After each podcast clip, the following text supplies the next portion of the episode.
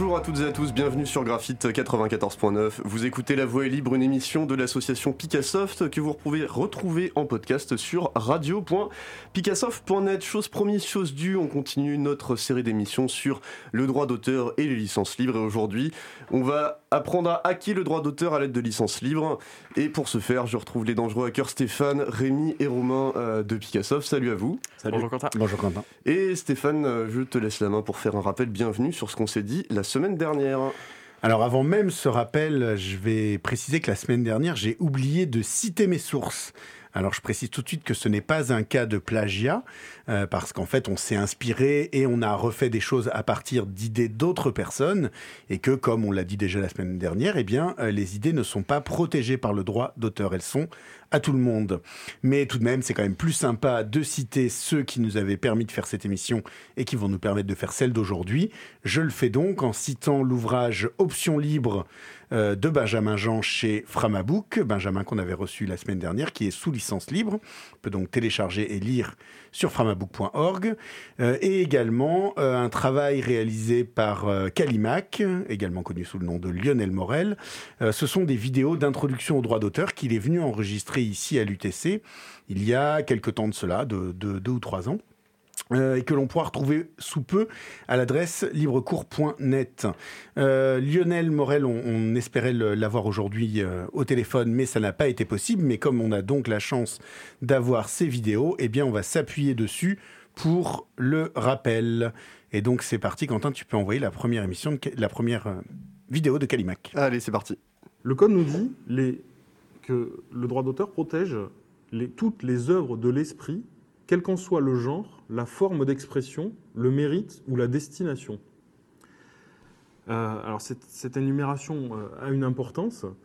Euh, donc le genre ou la forme d'expression n'est pas prise en compte. Tous les types de créations sont protégeables, aussi bien des œuvres littéraires que des photographies, la musique, le cinéma et toutes les formes de vidéo mais aussi toutes les œuvres de type art contemporain, par exemple, plus, originales, qui accèdent, elles aussi, peuvent accéder elles aussi à la protection.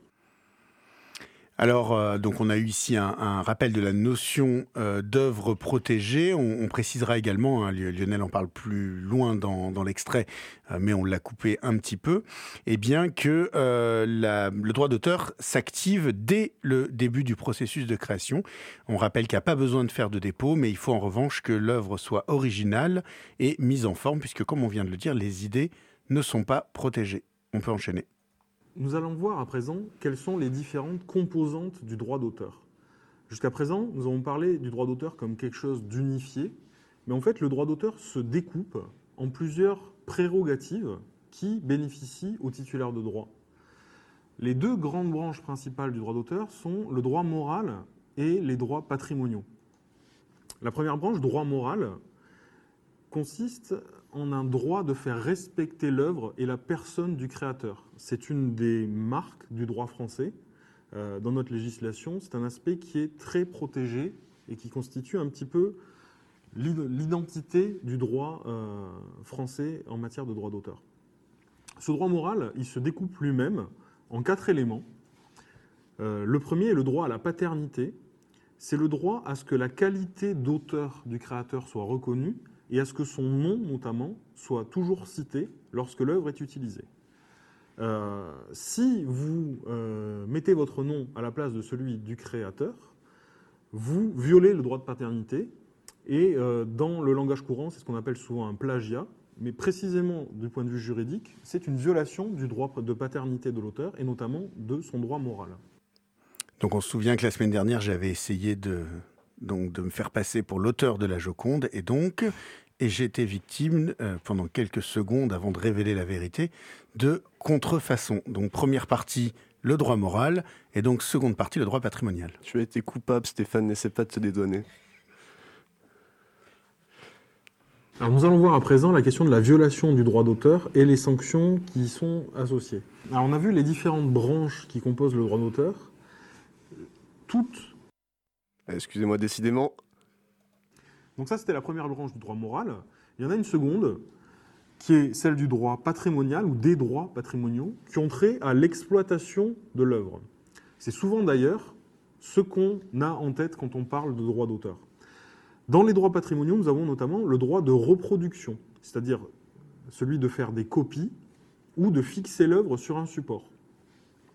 Euh, si on prend le cas d'un tableau, encore une fois, la possibilité euh, d'utiliser l'image de cette œuvre dans un livre, la possibilité d'en faire des cartes postales, la possibilité de le numériser et de l'afficher sur un site internet, tout ça va résulter en des formes de reproduction qui relèvent de ce droit patrimonial. Alors Quentin a fait une fausse manip, mais c'est parce que je pense qu'il était pressé euh, de me faire savoir ce que je risquais euh, pour avoir été victime, enfin avoir été coupable. Ça fait deux fois que je l'ai fait aussi de contrefaçon. Eh bien Quentin, tu peux, vas-y, envoie, dis-moi ce que je risque. Alors nous allons voir à présent la question de la violation du droit d'auteur et les sanctions qui y sont associées. Alors on a vu les différentes branches qui composent le droit d'auteur. Toute euh, atteinte, tout acte commis euh, sans autorisation de l'auteur raccrochable à une de ces branches, constitue ce qu'on appelle une contrefaçon. C'est le terme qui désigne le délit associé à la violation du droit d'auteur. Euh, contrairement à l'expression un peu courante, euh, la contrefaçon dans ce domaine-là n'est pas limitée à la question de fabriquer des imitations de sacs ou de médicaments. la contrefaçon, c'est beaucoup plus large, ça, concerne la, violation des droits de propriété intellectuelle, et en matière de droit d'auteur, ce sera de reproduire une œuvre sans autorisation, de la représenter sans autorisation, ou même de violer une des composantes du droit moral sans, euh, l'accord de l'auteur. Donc, hein, on, a, revu, hein, le, droit d'auteur se euh, découpe en deux parties, le droit moral, le droit patrimonial. Si on viole l'une de ces deux parties, on est coupable de contrefaçon. Donc, la première partie inclut notamment, pas seulement, mais notamment, euh, l'obligation de citer l'auteur. Et la deuxième partie également, pas uniquement, mais notamment, le fait de copier ou reproduire une œuvre. Donc, euh, ce que nous dit ce petit morceau, c'est que copier, c'est mal. En tout cas, c'est interdit. Sauf, sauf quand même si, et on peut redonner la main à Kalimak pour peut-être qu'il a une solution à nous proposer. Donc si on reprend les éléments qu'on a vus jusqu'à présent, quand une œuvre est protégée, l'auteur bénéficie d'un droit exclusif. Euh, aux États-Unis, on dit souvent copyright, tout droit réservé. Euh, le principe s'applique aussi en France. Quand l'œuvre est protégée, tous les droits sont en principe réservés à l'auteur, ce qui signifie que vous allez devoir lui demander une autorisation préalable, c'est-à-dire avant de faire l'usage, vous devez aller voir l'auteur ou le titulaire des droits et lui demander une autorisation pour pouvoir utiliser sa création. du coup, Stéphane, t'as demandé à Kalimac euh, pour pouvoir réutiliser euh, son contenu? Alors non, je lui ai pas demandé. Euh, en fait, j'avais même pas besoin de lui demander. On va le voir. parfois, on peut avoir une autre solution pour justement peut-être détourner, contourner le droit d'auteur. Nous allons parler à présent des euh, licences libres et euh, en commençant par les principes de fonctionnement de, ces licences. On a vu précédemment que euh, le mode de fonctionnement traditionnel du droit d'auteur, c'est un droit exclusif qui pose un principe d'autorisation préalable systématique pour tous les usages, sauf dans des cas précis où le législateur aura introduit des exceptions législatives et où là on pourra se dispenser d'aller demander une autorisation préalable. Donc le principe, c'est l'autorisation préalable et des exceptions où des usages vont pouvoir être libres du fait d'une exception. Le principe des licences libres, c'est en fait de renverser ce, système. Euh, par la licence libre, un auteur va, par le biais d'un contrat, indiquer qu'en principe, l'usage de son œuvre va être possible, et c'est uniquement dans des cas bien particuliers, des cas d'exception, où il va maintenir des conditions de réutilisation, où il va placer des interdictions, et où il faudra alors à ce moment-là revenir vers lui pour lui demander une autorisation préalable. Donc, en, résumé, eh bien, euh, le droit d'auteur s'applique euh, immédiatement par défaut et en quelque sorte, il interdit de faire quoi que ce soit sans l'autorisation de l'auteur, sauf quelques exceptions euh, qu'a mentionné Kalimak et dont on avait parlé la semaine dernière, sur lesquelles on ne reviendra pas. Donc on pourrait dire que la culture n'est pas libre, mais en revanche on peut la libérer, c'est-à-dire que l'on peut associer une licence libre à ses créations culturelles en tant qu'auteur, et à ce moment-là, eh bien on renverse les choses, on explicite, on donne un contrat a priori au monde entier euh, qui lui explicite ce que l'on autorise à faire avec euh, notre création. Alors, euh, sur ces licences libres, on va dire un certain nombre de choses, mais pour commencer, eh on va peut-être présenter les plus fameuses d'entre elles dans le domaine de la création, que sont les licences Creative Commons. Ce sont des licences qui ont été établies par euh, euh, Laurence Lessig, euh, avec l'aide notamment d'Aaron Schwartz, un, acteur d'Internet à l'histoire particulièrement emblématique et tragique dont on aura l'occasion de reparler. Mais en tout cas, ces licences ont été établies donc par Laurence Lessig, qui est un, un, juriste, et donc elles sont considérées aujourd'hui comme une base solide pour mettre des contenus sous licence libre. Est-ce que quelqu'un veut nous faire une petite présentation des licences Creative Commons? Je peux faire une petite présentation de ces licences-là. Alors, il existe six licences Creative Commons. La première, la plus simple, est la CC BY, qui indique du coup qu'il faut uniquement citer euh, donc l'attribution, dire qui est l'auteur de cette œuvre. Une deuxième est la CC BY SA, qu'on retrouve assez souvent, qui du coup, il y a encore le BY, l'attribution, et aussi le SA pour share alike, donc partage dans les mêmes conditions. C'est-à-dire que lorsque cette œuvre-là est réutilisée, elle doit être repartagée avec cette même licence. Il y a la CC by ND. Je sais plus ce que le D veut dire, mais en gros, c'est le pas de modification. Donc on a. Non dérivative. Non dérivative, merci Stéphane. Du coup, on a le droit de réutiliser l'image, mais on n'a pas le droit de la modifier. D'ailleurs, je me demande si l'exception du plagiat s'applique ici, euh, de la parodie, pardon, s'applique ici, Stéphane. Je sais pas si tu sais. Euh, probablement, puisque euh, le principe, c'est que ces licences sont des contrats qui viennent au-dessus euh, du droit d'auteur. Donc, de toute façon, elles ne peuvent pas surcharger, enfin, elles, peuvent, elles, peuvent ajouter des autorisations, mais elles ne peuvent pas enlever des droits au droit d'auteur. C'est ce qui fait que la première que tu as citée, c'est la licence CC BY, donc de citer la paternité. Eh bien, ça, en quelque sorte, on a vu qu'on ne pouvait pas l'enlever, puisqu'on ne, peut pas on ne peut pas renoncer à son droit moral par contrat. Tout à fait, merci Stéphane. Euh, une autre licence, du coup, la quatrième, est la CC by NC pour non-commercial. Donc pas d'utilisation commerciale, on peut réutiliser, on doit toujours attribuer, mais on ne peut pas s'en servir pour le vendre la nouvelle œuvre. Et ensuite, les autres sont du coup des mélanges de ces licences-là. On a la CC by NCSA, donc pas d'utilisation commerciale et partage dans les mêmes conditions. Et la CC by NCND, pas d'utilisation commerciale et pas de modification. Et il me semble, je ne sais pas si quelqu'un peut euh, préciser un peu, que certaines de ces licences sont libres et d'autres ne sont pas libres. Alors, euh, c'est une définition euh, qui est à la limite du débat, mais selon les définitions, on va dire, originelles du, logiciel libre, eh bien, on ne peut pas mettre de restrictions à l'usage en fait d'un logiciel ou donc d'un produit libre. Or, c'est ce que font la non dérivative et la non commerciale. Elles brisent en fait certaines des liberté fondamentale du, logiciel libre. Et donc, elles sont considérées comme des licences de libre accès, euh, mais, mais pas des licences libres au sens de cette définition. Alors après, ça peut tout à fait faire débat, puisqu'elles donnent quand même un certain nombre de choses. On pourrait dire qu'elles augmentent quand même les libertés des utilisateurs, euh, mais donc peut-être moins euh, que, que, ne le font les autres. Donc c'est le cas de la non des clauses non dérivatives et non commercial. Ok, merci beaucoup pour ça. Et j'aimerais juste citer deux autres licences qui sont équivalentes du coup à la CC by SA, donc euh, attribution et repartage dans les mêmes conditions.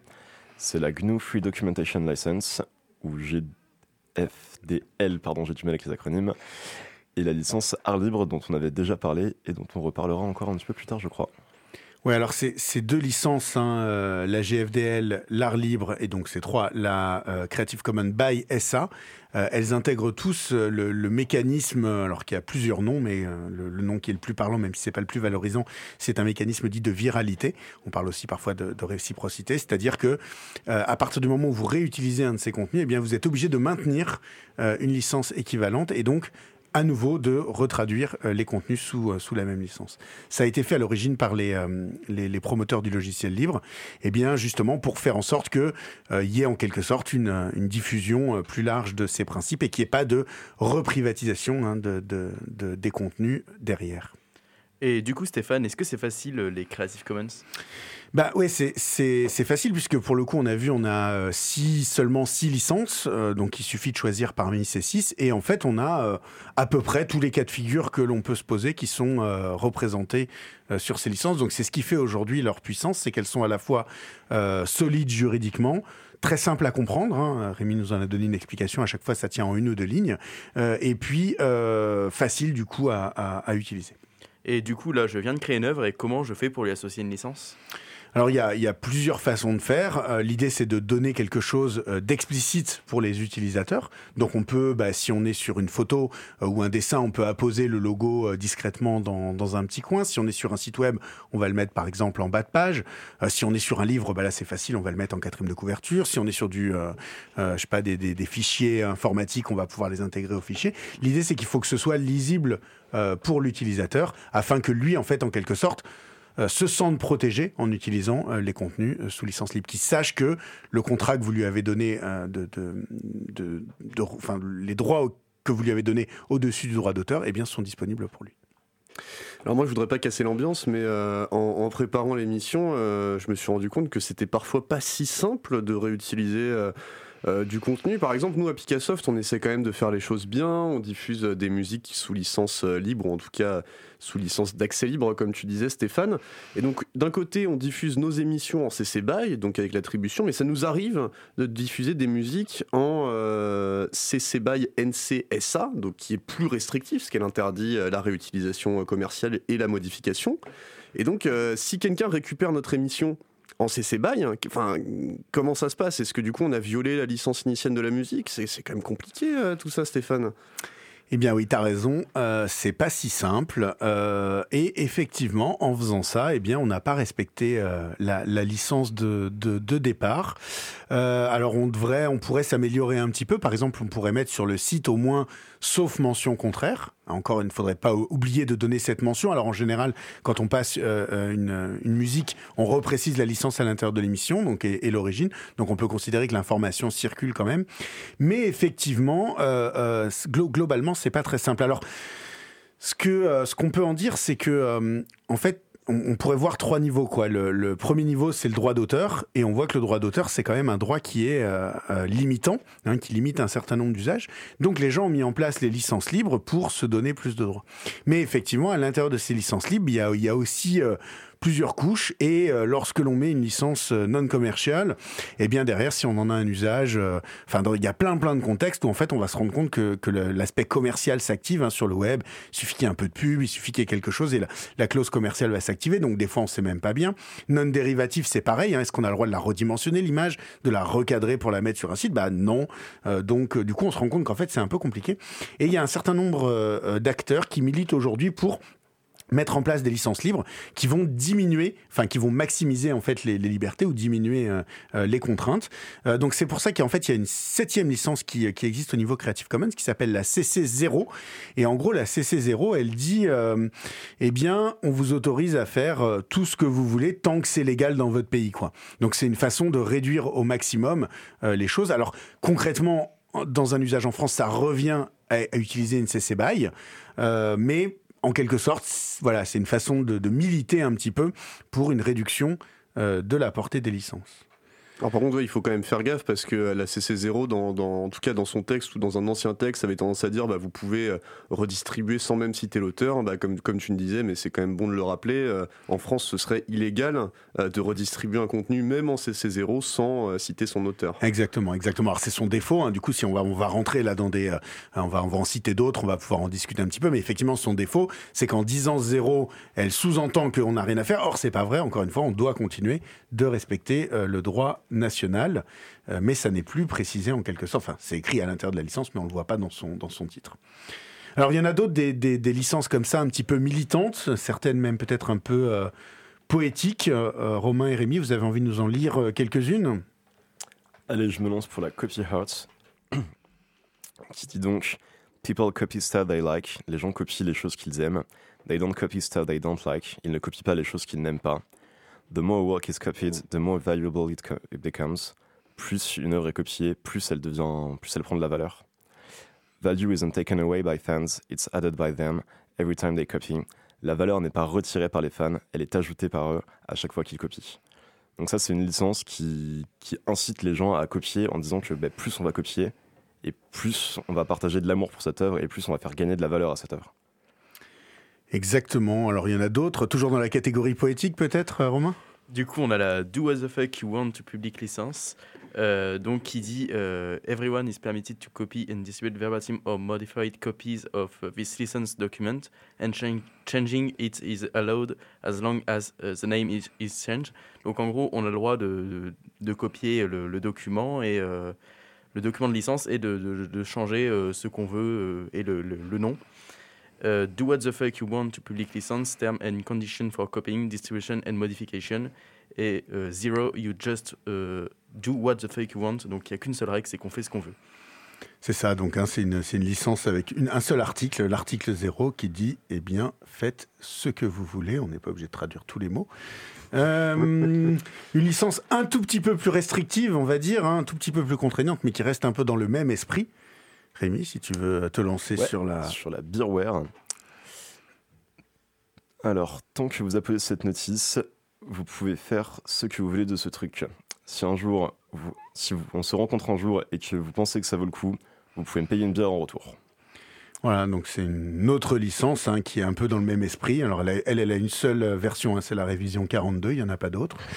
euh, et donc euh, voilà, donc on est ici dans le cas de licence qui, euh, eh bien en fait, en gros, cherche à dire que on, souhaiterait renoncer en quelque sorte aux contraintes du droit d'auteur, mais rappelons qu'on ne le peut pas en tant que tel. Donc utiliser ces licences est quand même considéré par un certain nombre d'autres personnes comme étant moins solide euh, juridiquement que d'utiliser des Creative Commons, ce qui restera, je pense, en tout cas mon conseil, euh, si vous débutez, que vous vous lancez, partez sur Creative Commons et après allez explorer si vous voulez des chemins un peu plus euh, étranges. Mais utiliser Creative Commons n'empêche pas non plus de demander aux utilisateurs de venir vous payer une bière en retour. En plus. on essaye d'aller voir du côté de quelques exemples? Et bah c'est parti pour une fois, ce ne sera pas le, running gag de l'émission, mais on va en parler un petit peu plus sérieusement, parce que Stéphane, tu as publié un roman qui s'appelle Trace, alors je pense que pour les gens qui écoutent régulièrement l'émission, ils le savent déjà. Donc tu l'as publié en 2018 sous licence Arlif chez Framabook, et donc bah, ça tombe bien vu que c'est les licences libres, c'est euh, le sujet de l'émission.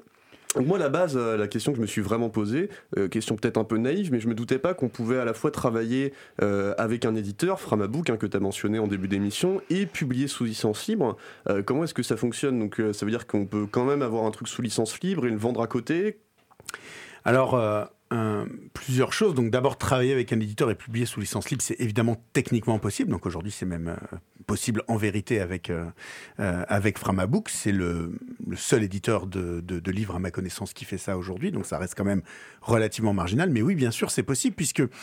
Euh, la, licence que je que j'ai apposée sur euh, sur sur mon roman, la licence art libre, eh bien en fait, elle n'a pas de clause non commerciale. Donc Framabook a tout à fait le droit de revendre euh, les livres. Ils peuvent d'ailleurs me reverser ou pas une partie de ces ventes. En l'occurrence, ils le font, mais ils ne sont pas obligés. Et si tu as envie, euh, Quentin, de euh, faire des copies, eh bien tu as le droit. Si tu as envie de les vendre, tu as le droit. Donc tu as le droit aujourd'hui de récupérer euh, une copie de Trace, de la mettre dans une belle édition reliée et de la vendre au prix, au prix que tu souhaites. Donc aujourd'hui, n'importe qui euh, peut effectivement euh, le vendre. Alors justement, ça, rejoint un peu la question que je voulais te, poser après. En quelque sorte, j'ai l'impression qu'il y a beaucoup de créateurs qui aujourd'hui sont un peu peur de diffuser leur contenu sous, licence libre. Ils ont peut-être peur de, perdre le contrôle, de, perdre de facto la paternité, même si pas légalement.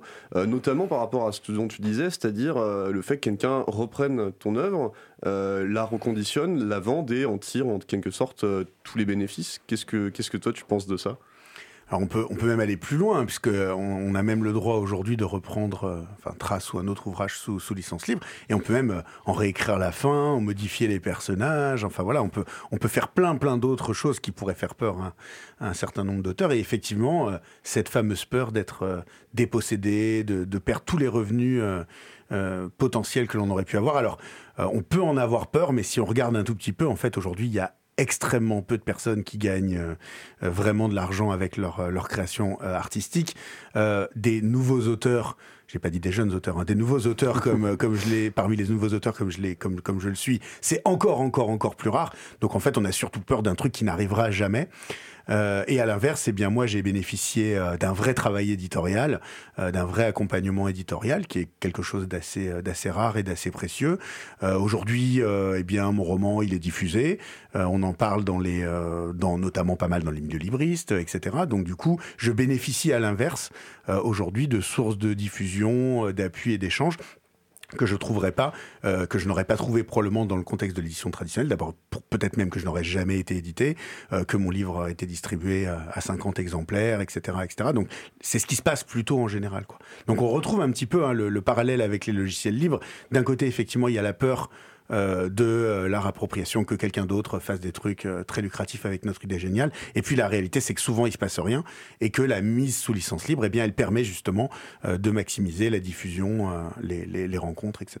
C'est ça, il y a toujours un décalage entre ce qui est possible théoriquement, c'est-à-dire des trucs assez horribles, et ce qui se passe en réalité, euh, même si j'aime pas utiliser le, le mot enfin bon sens, bienveillance et tout ça, mais finalement les gens savent que tu l'as écrit, voient ta démarche, et ça peut même quelque part encourager à acheter le bouquin pour te soutenir pour l'offrir à quelqu'un. Donc au final, c'est souvent des chimères, quoi. Ouais, vas-y, vas-y, je t'en prie. Bah oui, euh, bah, moi je voulais passer une autre question si tu avais quelque chose à rajouter. Non, c'était pour te donner un exemple, en fait, justement, positif autour de ça, mais peut-être que c'était aussi ta question. Euh, bah, au, cas où je te donne ma réponse, puis après tu me dis si c'était ta question. Euh, oui, oui, non, non seulement effectivement ça peut aider les, les, les, les gens à s'intéresser, au moins une partie, mais il y a également euh, des exemples encore plus, encore plus intéressants, et je, je vais en citer un. Alors quand je dis des, il y en a un, surtout en tout cas qu'on aime bien citer, c'est celui de David Revoide, c'est un, auteur de bande dessinée qui fait donc une bande dessinée qui s'appelle euh, Paper and 40, qu'on trouve sur euh, papercarotte.com. Euh, et donc en fait, il a commencé en faisant des, euh, des, des, des, bandes dessinées en ligne sous licence libre. Et il se trouve que dans son cas, il a mis en place un site de, contribution mensuelle, donc n'importe quel lecteur peut lui verser un petit peu d'argent tous les mois, ça commence à 1 euro. Et il se trouve qu'en fait, un, éditeur de bande dessinée qui a, qui a pignon sur rue, eh bien, euh, euh, Glénat a décidé de republier, euh, d'éditer son œuvre en, bande dessinée, papier, quoi. enfin, réel matériel. L'autre était réel aussi. Et. Donc, en fait, ce qui est intéressant dans ce cas-là, c'est que euh, avait tout à fait le droit, hein, de par la licence, de simplement récupérer les dessins, les publier, les revendre et garder 100% de, des revenus. Juridiquement, ils en avaient le droit. Ils ont fait un choix un petit peu différent.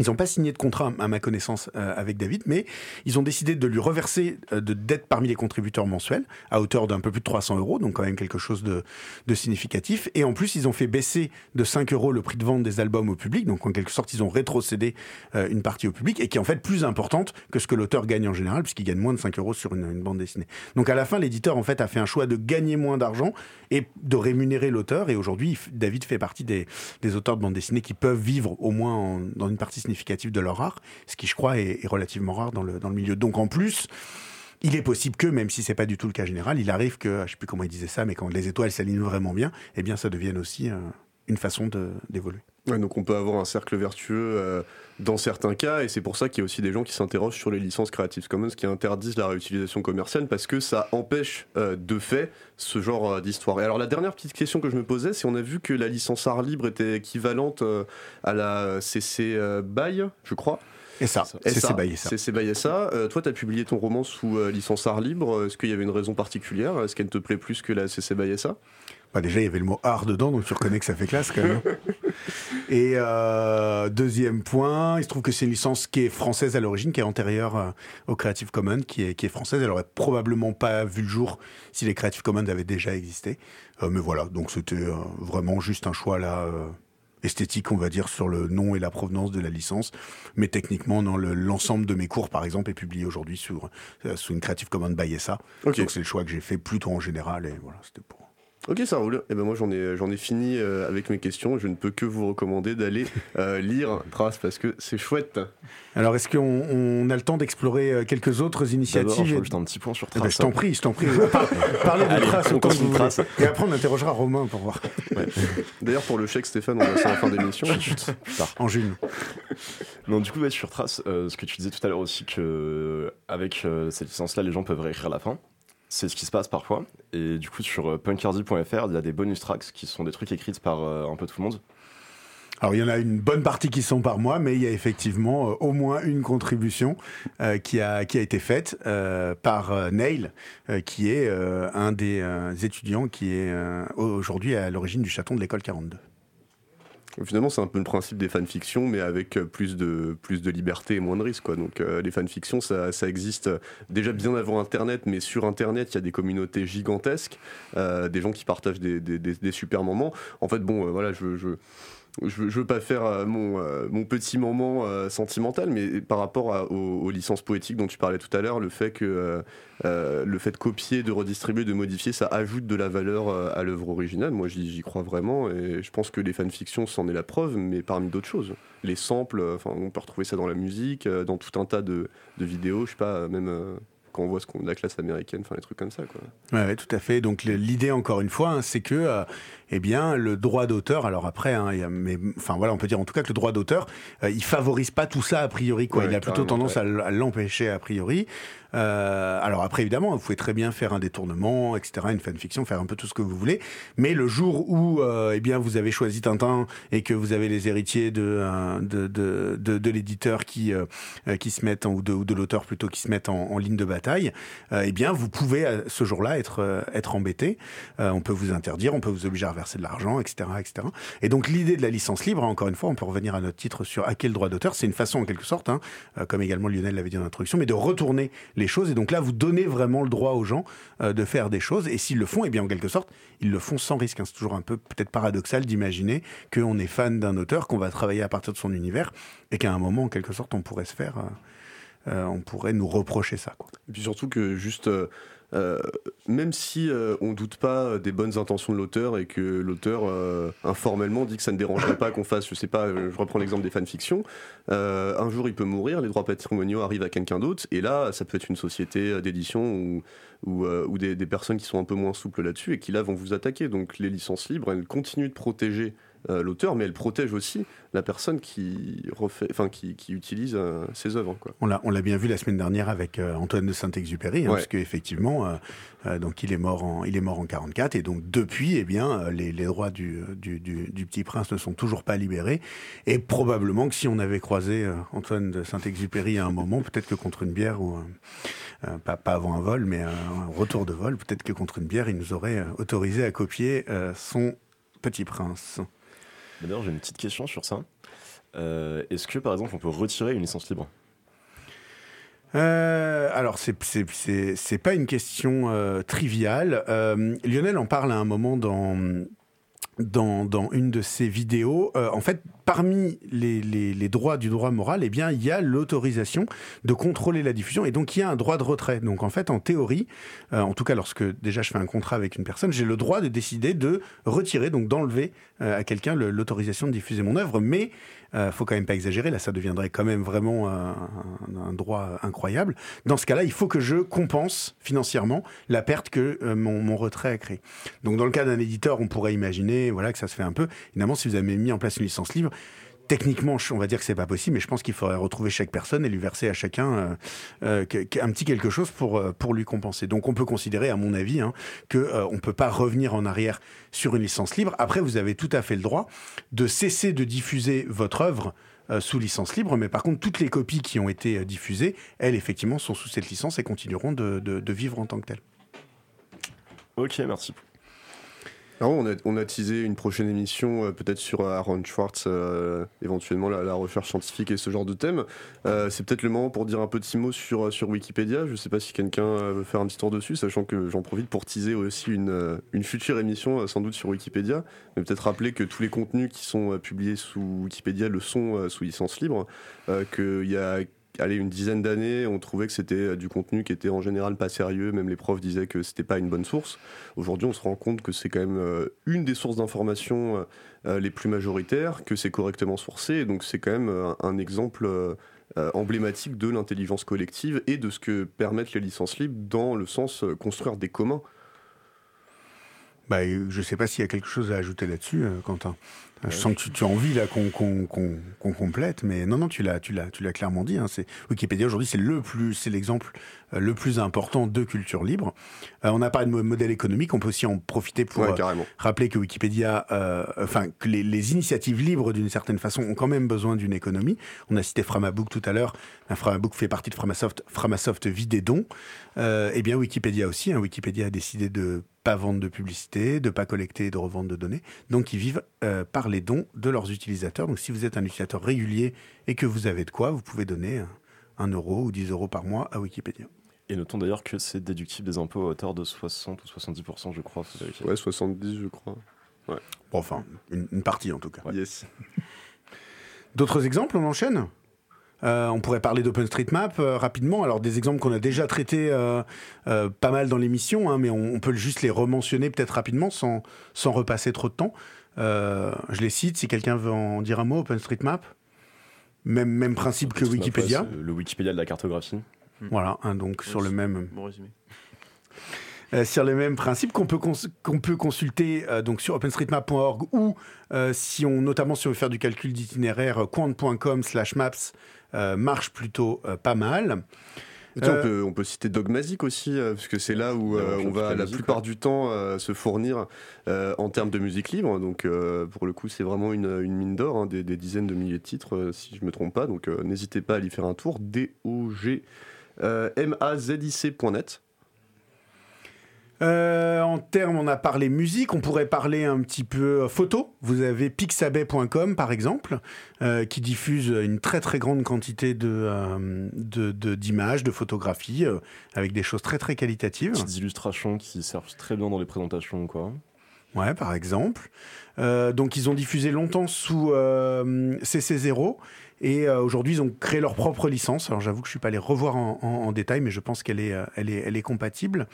Euh, et eux, leur modèle économique, c'est une partie des, photos. En fait, vous les trouverez pas dans les plus hautes résolutions gratuitement. Il faudra vous, créer un compte pour pouvoir les, obtenir dans les plus hautes résolutions. Mais la consultation des images, encore jusqu'à des résolutions très raisonnables, hein, est, tout à fait libre. Euh, on a cité Framabook, on a cité donc papercarrot.com, je recite euh, le, le- le- le site de, de David Revoy, donc euh, à retenir comme un des exemples les plus emblématiques de réussite à la fois libre et commerciale. On pourrait citer une radio libre ou deux, par exemple, vous en avez une ou deux en tête, non? On peut aller sur radio.picassoft.net pour écouter les podcasts de cette émission. Ouais, et puis il y a d'autres chatons comme nous qui, qui font la même chose. Il y a la radio de l'April, Ouais, par ouais. exemple. Euh, on peut trouver de la vidéo libre. Libre sur euh, framatube.org, sur le réseau Peertube en général, sur framatube.org. On peut trouver des, petits courts-métrages euh, qui ont été créés par euh, Blender, un, logiciel euh, euh, que je connais pas très bien, mais qui sert dans le domaine du jeu vidéo, de la création vidéo. Euh, et donc on peut trouver sur pitch.blender.org et sur orange.blender.org euh, deux, euh, voilà, deux, deux courts-métrages euh, assez sympas. On avait cité également le, la vidéo The Yes Men Fix the World, donc qui est également sous licence libre. Je ne sais pas si vous avez d'autres choses en tête comme ça. Bon, on fera, on fera pas le tour, hein, mais Ouais, je trouve que c'est- déjà pas mal, hein, mais Ouais. euh, voilà, on a vu qu'il y avait euh, du livre, de la BD, de la musique, euh, de la vidéo, de la radio, bref, à peu près tous les médias sont représentés. On peut trouver des choses sur framalibre.org également Yes. complémentaires. bon, Eh est-ce ben, que ouais, une petite quelqu'un quelqu'un veut conclure avant de passer au quiz ou est-ce qu'on est bon? Eh ben écoute, euh, on peut peut-être enchaîner euh, sur le quiz. Peut-être s'y mentionner avant, euh, avant la fin de l'émission que on, va, enfin, on, va mettre à disposition sur le site librecours.net donc des, des cours d'initiation droit d'auteur et licence libre. Pour les UTC1, ça donnera lieu à une, une API dès l'intersemestre prochain. Et on ouvrira ce cours au reste du monde avec Framasoft en début d'année, début d'année 2020. Voilà. Trop cool, bravo. Du coup, qui veut nous lire le quiz? Bah, du coup, je vais le faire. Euh, donc, je trouve une, une photo de pingouin sur Wikipédia et je souhaite l'utiliser comme logo pour euh, mon super club de peinture. Et du coup, sous quelles conditions je peux recopier et rediffuser cette photo? Donc, euh, je fais ce que je veux parce que c'est sur internet et donc euh, ça tout le monde. Euh, je dois envoyer un mail pour obtenir la permission aux personnes qui gèrent Wikipédia. Je peux le copier à ma guise euh, tant que je cite la source, donc Wikipédia avec l'adresse du lien pour faire bien. Euh, et euh, sinon, je transforme l'image. Il faut que la nouvelle version que j'ai faite de cette photo soit sous licence CC by SA ou une licence équivalente. Ou je ne peux pas copier car copier c'est mal. Ah, ça, me, ça me fait penser euh, au vieux truc. euh, vous voleriez une voiture hein Vous avez connu ça, j'imagine Ouais, je suis les DVD, c'était génial. Ok, bon, ça, ça fera ensuite, euh, sans doute aussi l'objet d'une autre émission. On va passer à la musique avant de donner la réponse au quiz. Alors cette semaine, on va écouter le morceau Audrey par Johnny Ripper sur l'album Soundtrack for a Film That Doesn't Exist. Euh, juste un, petit mot dessus, et c'est vraiment un album sur lequel euh, j'ai eu un, coup de cœur. Le principe, c'est justement euh, une bande son de film, mais pour un film qui n'existe pas, et donc vous pouvez vous faire les, images dans la tête. C'est très évocateur, c'est super, et c'est sous licence CC by NC SA, déniché sur le site freemusicarchive.org.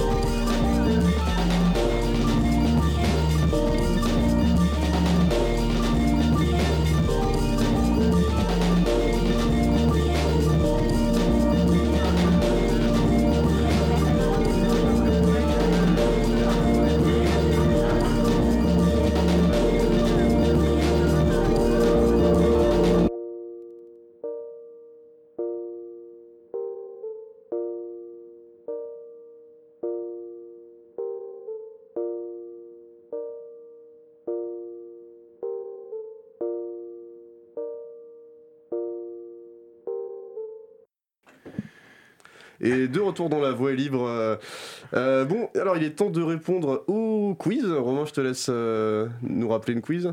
Donc, du coup, j'avais trouvé une photo de pingouin sur, sur Wikipédia et je voulais savoir si je pouvais l'utiliser pour mon club de peinture. Donc, je ne peux pas faire ce que je veux parce que c'est sur Internet. hein. Tout, ce qui est sur Internet n'est pas libre d'utilisation. Je n'ai pas non plus besoin de demander la, la permission aux gens qui gèrent Wikipédia, puisque en réalité, ce qui est publié sur Wikipédia est publié sous licence libre.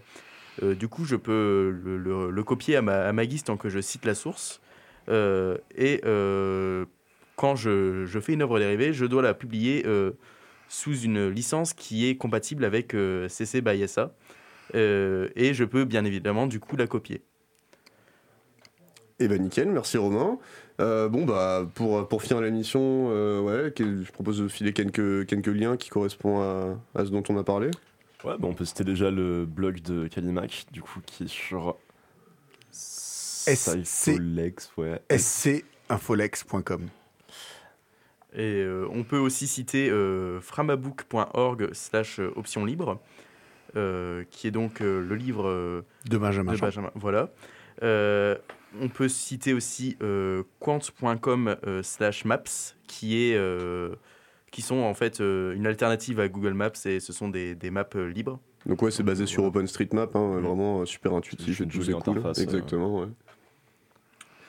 On avait papercarotte.com, hein. Stéphane, tu, tu, tu l'avais mentionné, tu avais également mentionné Pixabay, donc P-I-X-A-B-A-Y.com, euh, une banque d'images libres. Et puis enfin, pour regarder le, le court-métrage dont tu as parlé, euh, orange.blender.org. Bon voilà, on arrive à la fin de cette émission. Euh, merci, merci à vous. Et puis encore, euh, merci à, Lionel pour, euh, pour ces super euh, cours sur euh, le droit d'auteur et libres. Euh, sous licence libre, justement, la semaine prochaine, on se retrouvera, je dis ça pour euh, nous mettre la pression, euh, pour parler sans doute euh, recherche scientifique et euh, le rapport avec les licences libres et la création de communs. D'ici là, on vous souhaite une bonne matinée. À la semaine prochaine. Salut à vous. Salut Quentin.